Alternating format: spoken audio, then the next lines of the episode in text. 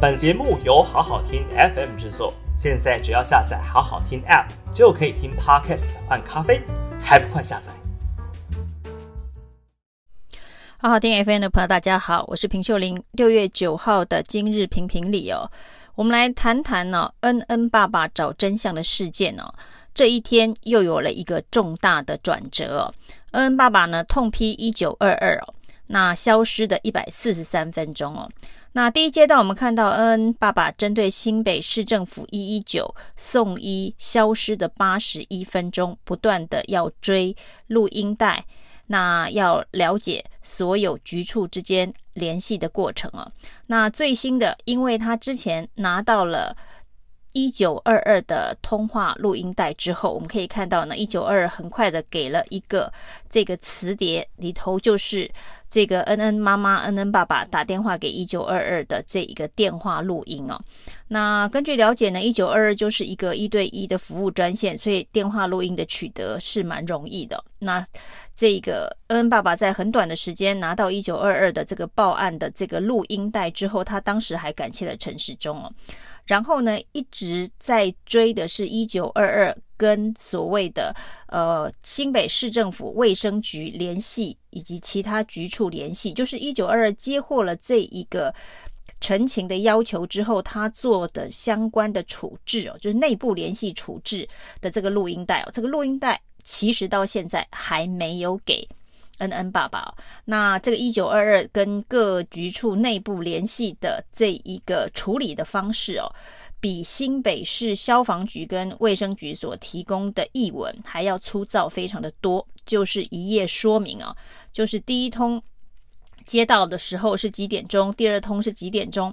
那恩恩爸爸在这一份简单的说明当中哦，并不是录音带，简单的说明当中呢，看到了一件事情哦，就是一九二二在接获这一个恩恩爸爸妈妈的这一个呃请求协助的电话之后呢，这个电话呢。把它转出去哦，请北区管制中心协助的时间，中间居然长达一百四十三分钟哦。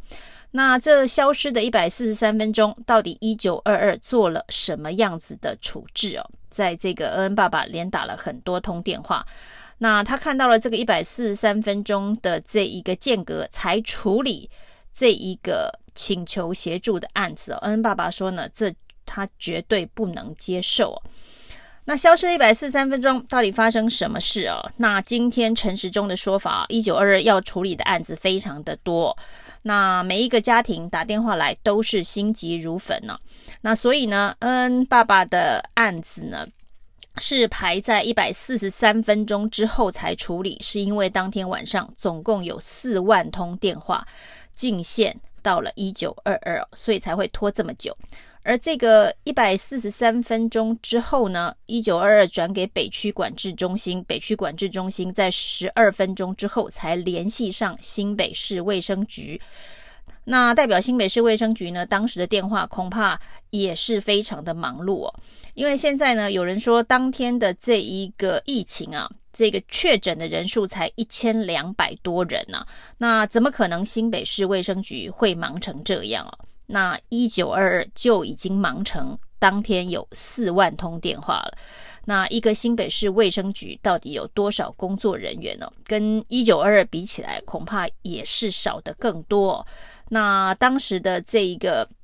新北市卫生局呢，大家看到的确诊者是三百多人，所以有立委，民党立委江永昌就跳出来质询说，才三百多位确诊者，怎么可能会没有时间处理？这个恩恩爸爸的这个电话，可是江永昌不知道的是哦，当天呢，新北市卫生局要负责的居家隔离的人数已经超过一万人了。在四月十四号的那个时间点呢，新北市政府不断的跟中央基本上是哀嚎说，可不可以不要再扩大的框列隔离呀？那当时的隔离天数还是十天呢，后来呢才有所谓的这一个三加四。那那个时间点，新北市政府每天记者会上的诉求都是希望中央能够重视这个问题哦，就是还在疫调扩大框列隔离，虽然确诊者只有三百多人，但是当天新北市政府要负责的居家隔离的人数已经超过万人了。那一万人的居家隔离，这个基层的卫生局的人员要做什么事情呢？第一个要帮他们设电子围篱哦，然后要开居家隔离单给这一万多人，然后要做疫调。那这些。呃，疫调之后还要安排防疫计程车、防疫的相关的车辆，去让这些居家隔离者去做 PCR。新北市政府的基层公务员要做这么多的事情，而当时的人数高达一万人呢、并不是立委所说的只有三百多个确诊，你到底在忙什么？那你也可以想见呢、哦，那一个晚上，新北市的卫生局综合的卫生所要接多少通电话？那一九二二因为说要接四万通电话，所以消失了一百四十三分钟哦。那新北市卫生局哦，协调恩恩爸爸的救护车，恩恩的救护车，花了八十一分钟。这就是当时的政策，就是这么定的。那这个一九二二的这个神话，其实在这一波的防疫当中哦，就是完全的破灭。因为居然呢，因为这一个人力不足，接电话的人手不足，最后还居然要征召国防部的一些官兵去接电话。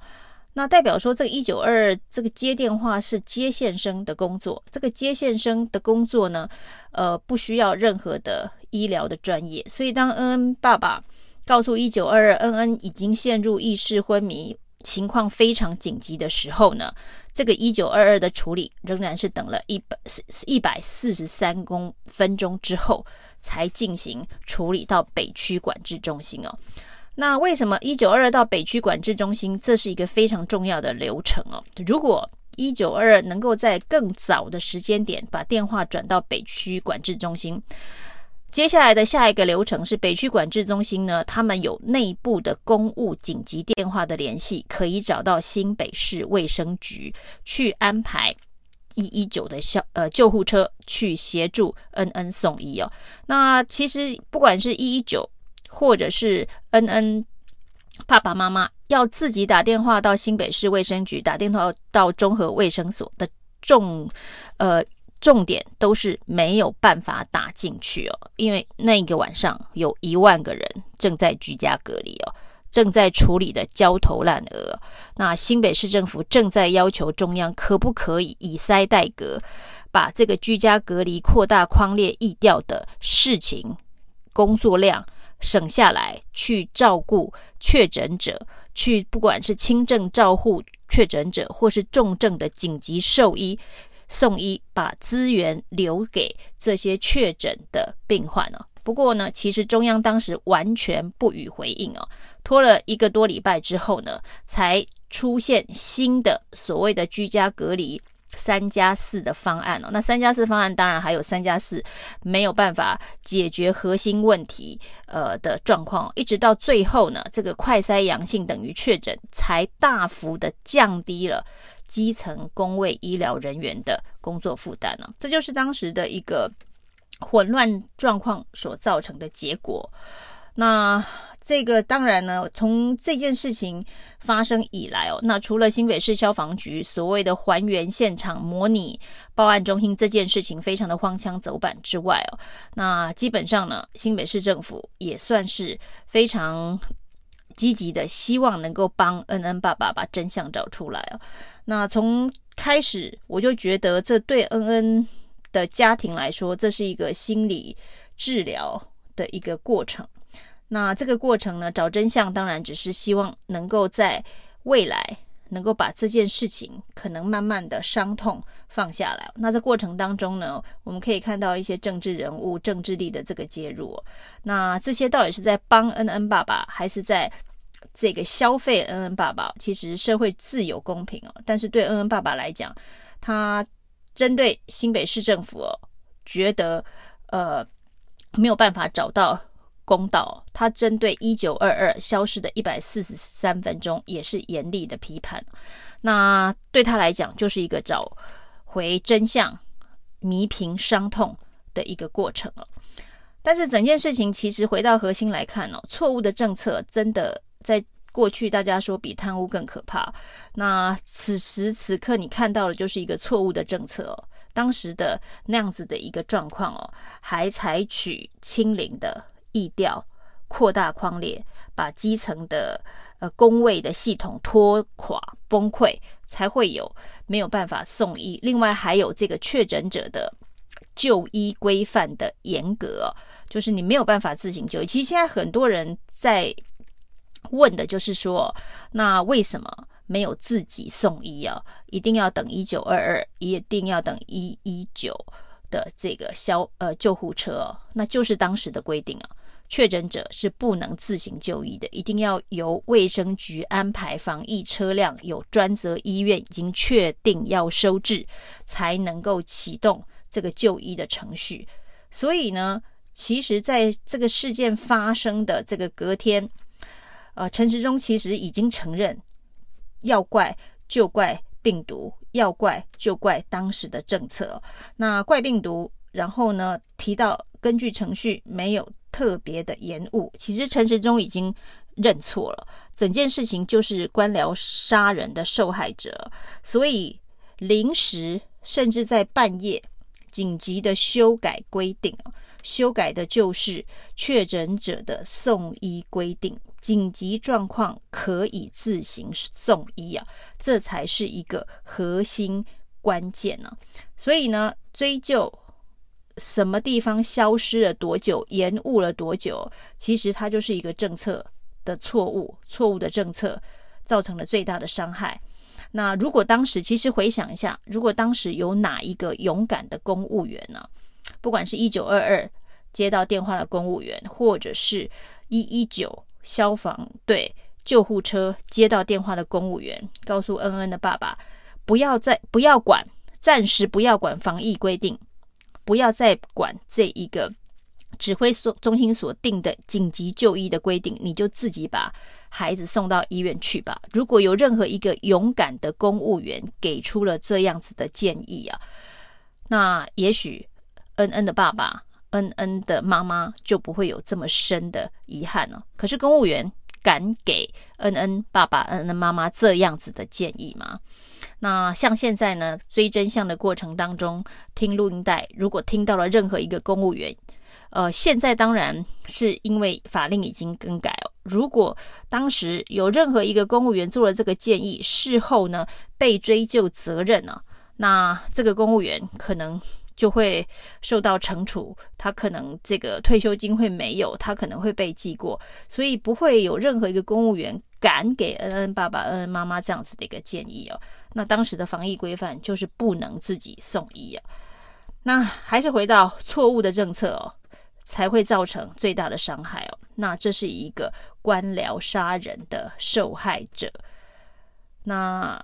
要怎么样子的改变呢？他已经让我们的紧急就医规范做了一些调整，那接下来呢，需要做更细致调整的，包括现在在吵的这一个有关于二十四小时的火化问题等等，还有这个确诊死亡认定的问题啊，这都是后续指挥中心必须要更进一步缜密的这个思考，每一次血的教训，希望都能够让。我们的这个社会，我们的这个政府运作的机制有更大的进步空间呢。以上是今天评评理，谢谢收听。